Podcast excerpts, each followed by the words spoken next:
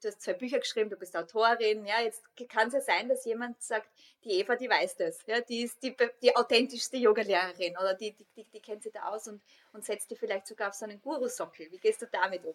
Ja, praktischerweise passiert das nicht, weil in meinen Büchern so genau drinnen steht, wie, wie wenig ich was mit Gurus am Hut habe. Ja. ja. Äh, also ich vergleiche eher zum Beispiel, ich habe so ich weiß nicht, dass da habe ich so ein Meditationskapitel und beschreibt dann eigentlich, wie ich mir das Rauchen abgewöhnt habe und wie ich das umlege auf die Meditationspraxis, weil ich da also das Gefühl gehabt habe, dieses Nikotinmonster in mir zupft mir die ganze zu lästig am Ärmel und genau das tut ja Monkey Mind ja. auch. Ja? Und das Gefühl, da kann man schon wieder lebensnah ganz viel mitnehmen. Also ich habe das Gefühl, ich habe da ähm, nicht den Anschein erweckt, als wäre ich die, die, die erleuchtete Koryphäe.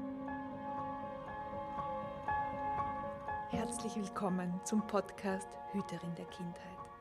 Dein Kanal für das staunende Kind in dir.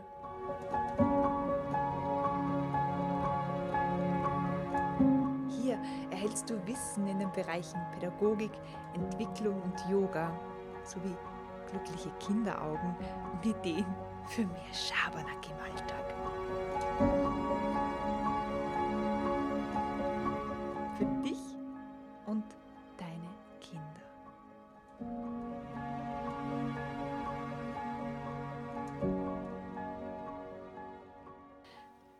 Hallo und herzlich willkommen zur heutigen Episode des Podcasts Hüterin der Kindheit. Schön, dass du wieder eingeschalten hast, denn heute geht es um ein ganz, ganz spannendes Thema, das ich mit meiner Interviewpartnerin Eva Karel bespreche. Es geht um die Frage, was einen authentischen Yogalehrer oder eine authentische Yogalehrerin ausmacht, beziehungsweise was es braucht, um authentisch zu leben. Und Lass dich drauf ein von diesen berührenden Worten und dieser unendlichen Weisheit dieser Frau, die so authentisch spricht, dass es mir unendlich leicht gefallen ist, auch authentisch zu sein. Und ich falle immer wieder in meine Muttersprache, wenn ich authentisch bin. Somit hörst du heute ein sehr österreichisches und sehr ehrliches Interview mit Eva Karel und mit mir. Viel Spaß dabei, deine Hanna. Liebe Eva, vielen, vielen Dank und herzlich willkommen. Schön, dass du bei mir im Podcast bist und im YouTube-Channel und ja, hier in meinem Studio. Ich freue mich voll, dass du den Weg von Wien hierher genommen hast. Danke mit, für die Einladung. Ja, voll gerne. mit kleinem Hunde, äh, Hundebesuch. Vielleicht ist der irgendwann Fanny. mal im, im Bild. Fanny? Versteckt sie gerade? Fanny ist auch zugegen. genau. Genau. Cool. Magst du wieder verstehen. Schön, dass du da bist, Fanny. Äh, ich verfolge dich ja schon länger so auf, auf, Facebook und wir haben eine gemeinsame Freundin und genau. ich finde es immer wieder schön, äh, deinen, deinen Humor zu lesen. Aber wenn wir irgendwie so nicht, nicht, noch, noch nicht äh, viel miteinander so, so zu tun haben, äh, fühle ich mich total verbunden mit dir. Und du bist ja so ein Tausendsasser. Gerade hast du mir erzählt, was du alles machst. Also mhm. du bist Lektorin und Schriftstellerin und Yogalehrerin und, und, und, und, und, und, und. Ja? Mama. Mama, genau, das Wichtigste. Genau. Ja, von zwei, kleinen, äh, zwei relativ großen Mittlerweile Söhnen. recht groß, acht und elf. Genau. Acht und elf, ja. Äh, jetzt, wie würdest du deinen Job oder das, was du machst, einem Siebenjährigen erklären? Mhm. ähm, also für mich hängt das alles irgendwie recht gut zusammen. Ja? Also für manche erschließt sich das kaum, dass, weil es irgendwie so vielseitig ist und für mich macht es aber total Sinn, weil also ich, ich schreibe ja Bücher und ich unterrichte Schreiben. Und das Schreiben unterrichte ich eben an der Uni unter anderem äh, und da bringe ich Studierenden helfe ich quasi, wie sie durch die Masterthesis durchkommen. Also ich helfe denen so mit Schreibstrategien und kreativen Tools, aber ich helfe auch beim Präzisieren der Forschungsfrage und beim Überarbeiten und Lektorieren etc. Genau, das mache ich an verschiedenen Instituten an der Hauptuni. Äh, seit vielen, vielen Jahren, weil ich mich mit Schreibprozessen einfach wahnsinnig gern beschäftige und weil ich das ich habe so ein, ein Sammelsurium an Tricks, wie ich mich selbst in, in einen Schreibfluss rein manövrieren kann und wie dann aber auch dran bleibt, damit dann letztlich so ein fertiges Buch draus werden kann. Weil ich das da gibt es ja dann immer so 170 äh, Fettnäpfchen oder Fallen, wo man dann irgendwie die Nerven wegschmeißen kann und sagt, es ist eh schon alles gesagt worden und was glaube ich überhaupt, wer ich bin und so. Und ich habe das Gefühl, dafür muss man irgendwie, wenn man da ein bisschen begleitet wird, dann tut man sich leichter, dass dann letztlich die Projekte tatsächlich auf die Welt kommen können. Ja, genau. Also, genau, also ich arbeite hauptsächlich so als Schreibtrainerin an der, an der Uni Wien und schreibe eben die Bücher und habe ein Atelier, das ich unter anderem fürs Schreiben nutze, für Yoga, aber auch für Malerei. Also mein zweites großes Standbein ist Yoga. Ähm, weil ich eine unglaubliche Leidenschaft für diese Praxis habe, äh, weil ich so das Gefühl habe, das ist so ein totales Eintauchen in mich selbst. Ja? Also für mich ist es so ein, ein genüssliches Beheimaten in mir selber drinnen. Und das war lang nicht so, ähm, weil ich irgendwie sehr dogmatisch unterrichtet worden bin und habe dann über viel, also ich habe mittlerweile seit über 20 Jahren meine Yoga-Praxis und in, im Verlauf dieser Zeit habe ich halt irgendwie begonnen, mir das sehr maßzuschneidern und die Dogmen so zu verabschieden und sehr viel Schmäh hinein zu manövrieren und sehr viel Herzlichkeit. Und ich habe mir tut das in meinem Umgang mit mir selber so gut und das gebe ich gern weiter. So, mhm. ja. Und daraus hat sie, haben sie meine Kurse entwickelt und haben sie meine Bücher entwickelt und hat sie letztlich auch die Yoga-Lehrenden-Ausbildung entwickelt, die ich jetzt seit einigen Jahren anbietet. Genau. Und der Vorteil dass da, da von dieser Vielseitigkeit ist, dass mir die Sachen nicht fad werden. Ja, also das Gefühl, ich bin halt wirklich überhaupt nicht geeignet für einen 40-Stunden-Job. Ich bin wahnsinnig bei der Vorstellung. Es war irgendwie in, der, in Schulzeiten immer schon so, dass ich das Gefühl gehabt habe, ich tricke richtig aus bei der Vorstellung, dass es dann so eine tägliche Kontinuität irgendwann geben wird. Und ich lache mir sehr schelmisch ins Fäustchen, dass ich das ausgeht ohne. Ja, also ich das Gefühl es geht halt wirklich, dass ich, dass ich so sehr spezielle Dinge machen kann beruflich und häppchenweise, ohne dass sie auslutschen und langweilig werden. Ja? Ich habe mich dann irgendwie meine Begeisterung gehalten. Also dann kann ich auch gut unterrichten. Ja. Dann kann ich gut anstiften zu dieser Begeisterung, wenn ich die selber habe. Ja, mhm. und das spürt man richtig. Mhm. Ja das spürt man richtig, dass du diese Begeisterung hast und dass du, ja. dass du gut mit dir, dass du weißt, was du brauchst. Ja? Also, mhm. dass du, ich wäre zum Beispiel auch niemand, der in einem 40-Stunden-Job äh, happy wäre. Ja. und dass, äh, dass du einfach weißt, ich brauche so und so viel ähm, Schreibworkshops oder, mhm. oder, oder Lektorentätigkeit und, ja. und, und, und, das alles. Ja? Genau. genau. Und ich brauche ein Rudel, das hat sich auch so ja. rauskristallisiert. Also ich habe seit drei Jahren ähm, so eine Ateliergemeinschaft und die hat mich, die beflügelt mich, das kann man sich gar nicht vorstellen. Mhm. Es gibt, das ist ja so ein bisschen der Haken am selbstständig arbeiten, ja. wenn es dann so eigenbrötlerisch ist. Ähm, also wenn man so viel Rückzug dabei hat. Mhm. Und ich brauche Rückzug, ich brauche aber definitiv nicht dauernd Rückzug. Also mir hilft dieses, einfach dieses Nebeneinander und dieses Kollegin, Kolleginnengefühl, mhm. das tut mir wahnsinnig gut. Ja. Mhm. mhm. Voll. Genau.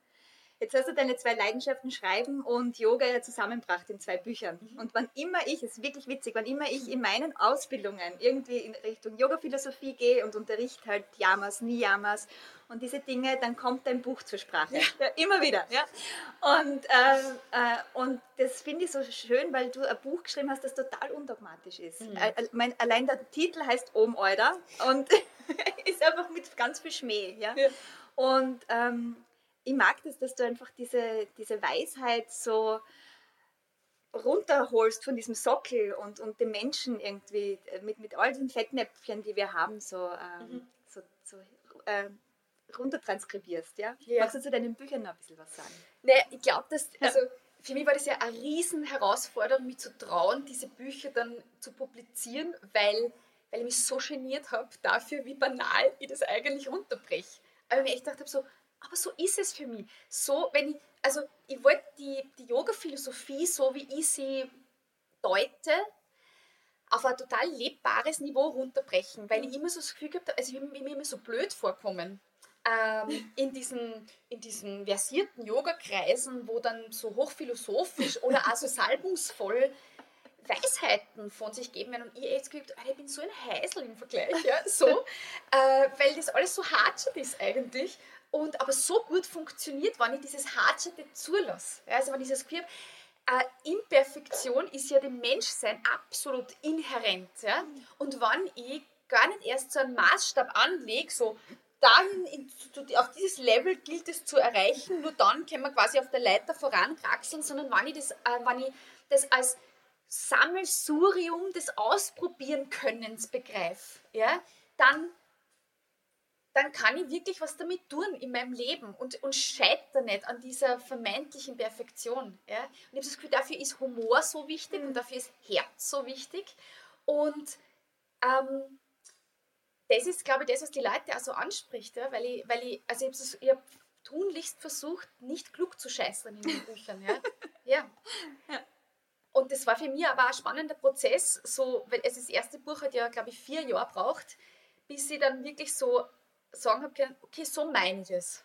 Und ganz viel habe ich mir irgendwie, ganz viel habe ich mir erschrieben. Also wo ich dann, es war ganz oft so, dass ich dann einen Absatz endlich fertig gehabt habe und mir gedacht, stimmt, mhm. so empfinde ich das. Es war so befriedigend, dann irgendwie nach so vielen Jahren der Praxis und des Drehen und Wendens Worte gefunden zu haben. Und ich habe das Gefühl, das hat so viel befriedet in mir. Mhm. Ähm, also wo ich mich nicht mehr recht zu fertigen versuche oder man nicht ständig irgendwie 17 neue Bücher äh, zu Gemüte führe, sondern man einfach denkt, so ist es für mich. Und das ist völlig genug. Ja. Also, ja. ja. Mhm. Voll schön, es berührt mich. Ja. Ich, ich, glaube, ich unterrichte deshalb also gern Kinder-Yoga, weil die. Kinder die einem sofort aufplatteln, wenn man es nicht ernst meint. Ja. Oder, oder wenn, man, wenn man was nicht authentisch macht oder aus irgendeinem Buch heraus irgendeinen ja. Yogi zitiert, mhm. äh, dass sie dann sofort sagen, ähm, Entschuldigung, aber können wir das nochmal überprüfen, mhm. liebe Hanna. Ja? Genau. Und mir geht es so mit so esoterischen Floskeln, so, also die so idealtypisches mhm. von sich geben. Und ich kann das halt nicht ernst nehmen. Ich bin bei sowas echt irgendwie ein bisschen krantig. Also weil, weil es ja auch überfordernd ist. Mhm. Ich mag das nicht, ich mag Authentizität so gern. Ja. Ja? Und wenn die mit der Authentizität ähm, teilweise auch Holprigkeiten einhergehen, ist mir das total recht. Ja. ja? Also ich habe überhaupt kein Bedürfnis nach allglattem. Ja. So. Ja. Das ist entspannt. Ja. Das ist entspannt sehr. Ich, bin, ich, ich, ich habe gerade dieses Bild von deinen, von deinen wunderschönen Yoga-Bildern im Kopf, mhm. die so eben so authentisch sind und du aber so strahlst draus und das ist so schön, weil die diese, diese Yoga-Fotos ja. ja. von dir, äh, ähm, wo, wo du eben nicht so eine, so eine wirklich, ich sage jetzt einmal, so Instagram-Posen machst, sondern ja. einfach Yoga machst mit dir und mit ja. dir selbst so happy bist. Ja? wir haben ja absichtlich so ein Imperfektions-Shooting genau. gemacht, wo ich so meinen mein ausklatschten Babybauch dann irgendwie freigelegt habe und, und, so, weil man denkt, so ist es. Und ich bin nicht willens, den Bauch einzuziehen und ich bin auch nicht willens, in meinen Stunden ein Idealbild zu transportieren und vielleicht unter meinen SchülerInnen dann auch wieder so ein Leistungsdenken mhm. anzuzetteln oder irgendwie so ein Streben nach einer körperlichen Perfektion. Für mich geht es auf der Yogamatte darum überhaupt nicht. Ja. Es geht mir nicht darum, irgendwelche Yoga-Barbies da mhm. zu fabrizieren. Es geht mir um, es geht, für mich ist es wirklich eine Praxis der Innenschau, einer, einer schelmischen Innenschau. Mhm weil Perfektion nicht, da, nicht, nicht zur Verfügung steht. Ja. ja? Ähm, und ich habe das Gefühl, das, das mag banal klingen und gleichzeitig habe ich das Gefühl, das ist was ganz Großes, weil, weil es ja so, äh, weil dieses sich bemühen und, und, und zu, zu versuchen, Leistung zu erbringen und voranzuschreiten auf seinem Weg, ja was total so eine kapitalistische Logik ist, mhm. die unserer Gesellschaft total innewohnt und sie zwischendurch da auszuklinken und zu sagen, komme zu mir zurück und ich sink so in den Augenblick und bin mit mir, das ist total revolutionär eigentlich, ja. angesichts dessen, was sonst rundherum so ist. Ja.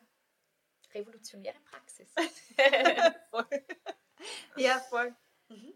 Ja, und es ist so hart äh, irgendwo. Also, so vor, vor, allem, wenn man also mir geht es so, ja, wenn man das alles bewusst ist, rational, aber immer wieder so, jetzt, jetzt bin ich im Yoga-Studio, jetzt, jetzt streife ich diesen, diesen Rödler in mir ab und mhm. jetzt bin ich bei mir und jetzt mhm. geht es nicht um irgendwas zu erreichen. Mhm. Äh, das braucht ganz oft und da hilft es mir zum Beispiel sehr, wenn ich jemanden habe, der mir da vor, das vorlebt. Genau. Und trotzdem liegt darin eine, eine, eine Gefahr, ja, weil es gibt wahrscheinlich du hast zwei Bücher geschrieben, du bist Autorin, ja, jetzt kann es ja sein, dass jemand sagt, die Eva, die weiß das, ja, die ist die, die authentischste Yogalehrerin oder die, die, die, die kennt sich da aus und, und setzt die vielleicht sogar auf so einen Guru-Sockel. Wie gehst du damit um?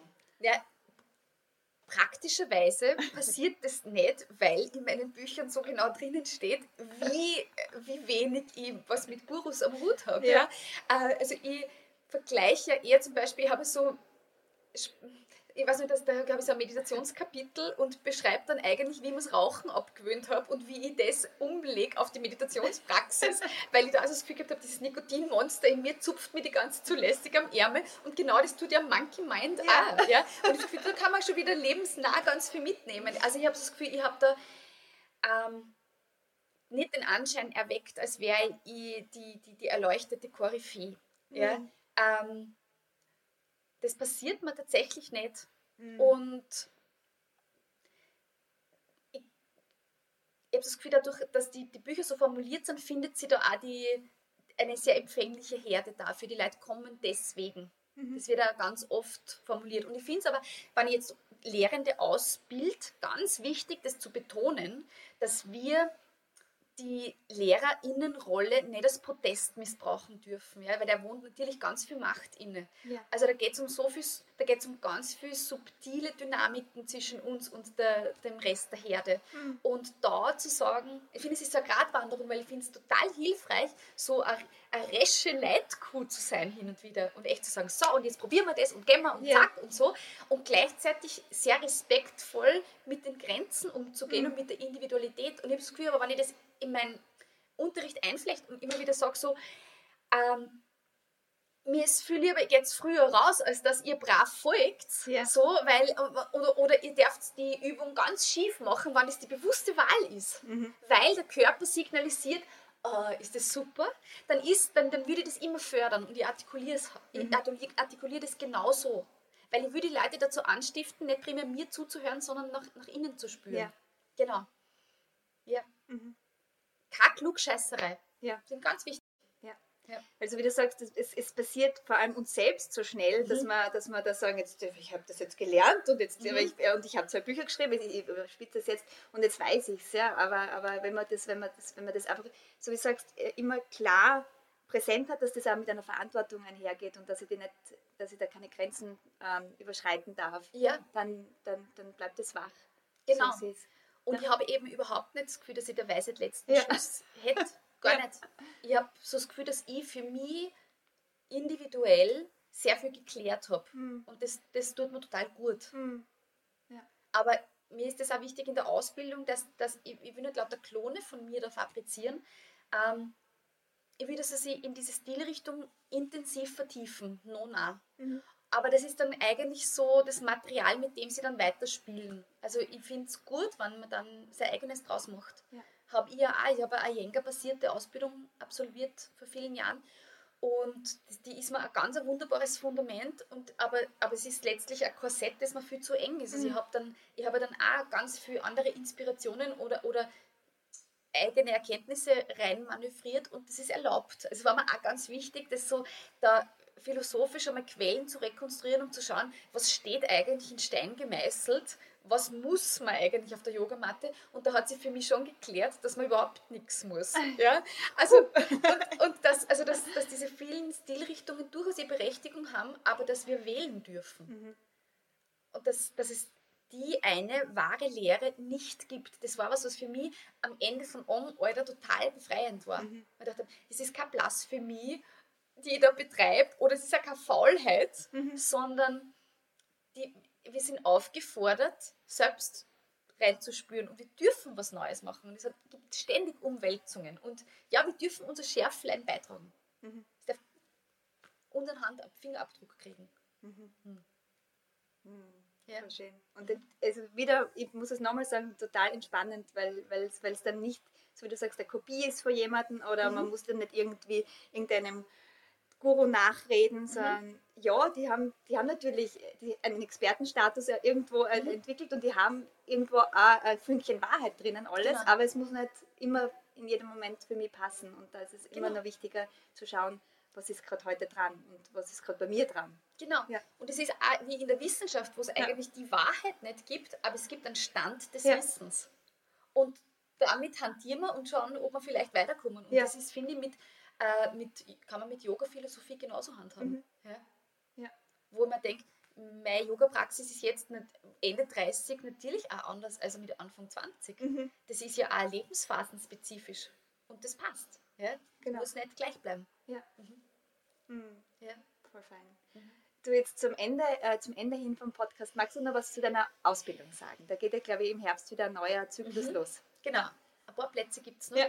Ähm, ich ich mache äh, mach eine Gruppe pro Jahr, mhm.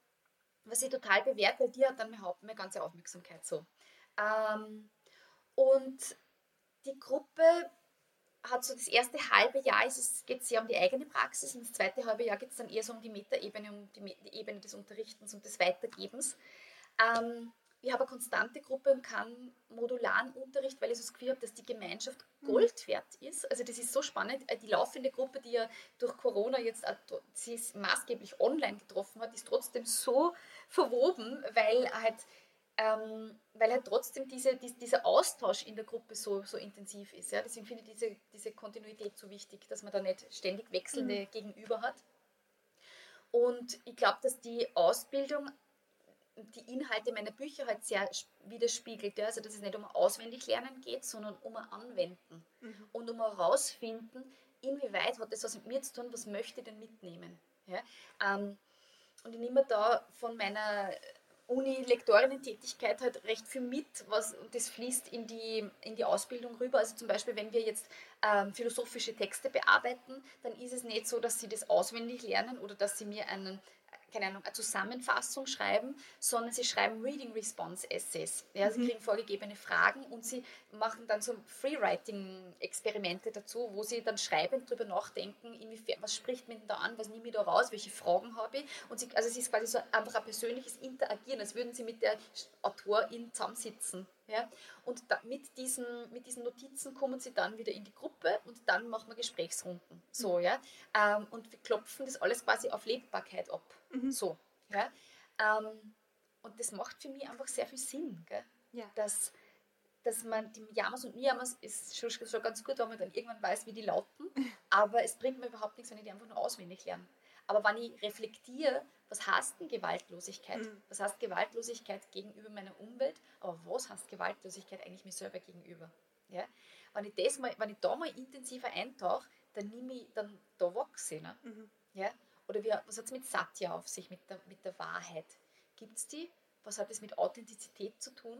Heißt es, dass ich auch Zwider sein darf als Yogalehrerin? Heißt es, dass es vielleicht sogar gut ist, authentisch zu sein und nicht übergestülpt positiv denkend. Was, dann kann ich auch schon wieder so viel freilegen in mir. Mhm. Ähm, das ist was, was, wo ich so viel draus schöpfe. Ähm, also, also, dieses einfach zu reflektieren, was können diese, diese Grundlagen mir bringen? Inwiefern können wir die bereichern? Und inwiefern können die meine Auszubildenden bereichern? Und dann tauschen sie die miteinander aus. Ja. Mhm. Und dann gibt es Peer Groups, wo sie gegenseitig unterrichten, die Lehrpraxis etablieren und das ist sehr wunderbar. Ja, ja. das ist wirklich sehr wunderbar. Das ist wirklich sehr, ja. sehr schön. Voll schön. Und das, du, wie du gesagt hast, es gibt noch ein paar Plätze. Es gibt momentan ja. noch ein paar Plätze. Es gibt, nicht mehr, es gibt viele Reservierungen. genau, also bald melden, falls, bald melden. falls ab Herbst wer dabei sein mag. Cool. Also wir verlinken das auch. Also liebe Hörerin oder liebe Seherin, ähm, wir verlinken das dann unten, mhm. deine, deine Homepage und dann können da alle mhm. zugreifen. Genau. Ja. Ja. Ähm, ich möchte eins nur anmerken, weil du ähm, wenn, wir, wenn wir kurz einmal so gesprochen haben, dass ich irgendwie so ein Fan von Schuligkeiten bin. Ja. Ähm, und es ist wirklich spannend, weil ich so das Gefühl habe, es geht mir nicht darum, hart schon das eh auch okay zu finden und durchzuwinken. Ich mhm. finde gerade, dass das teilweise den Charme ausmacht. Ja. Also ich kann mich so abhauen über, über, einfach über Situationskomik oder über so Kauzigkeiten von Leuten, ich finde es so charmant. Ich finde, es macht so ähm, eine Würze aus irgendwie. Ja? Ähm, und ich glaube, dass wenn wir uns diesen Humor, der Humor kann ja echt eine Strategie sein, mhm. um besser mit uns selber leben zu können, finde ich. Ja? Also ich finde, Humor kann, kann, kann eine sehr hilfreiche Lebenspraxis sein. Äh, weil wenn ich quasi nicht alles, was ich vielleicht nicht so gut kann, auf die Waagschale lege und über mich richte, sondern mich so ein bisschen am Schaufeln habe hin und ja. wieder. So was, wie wenn ich halt hin und wieder der krantige Hausmeister Wondra-Check war. Ja? Und ich muss mich halt ein bisschen mit Scham bezirzen, weil, weil sonst geht nichts ein, so auf die Art.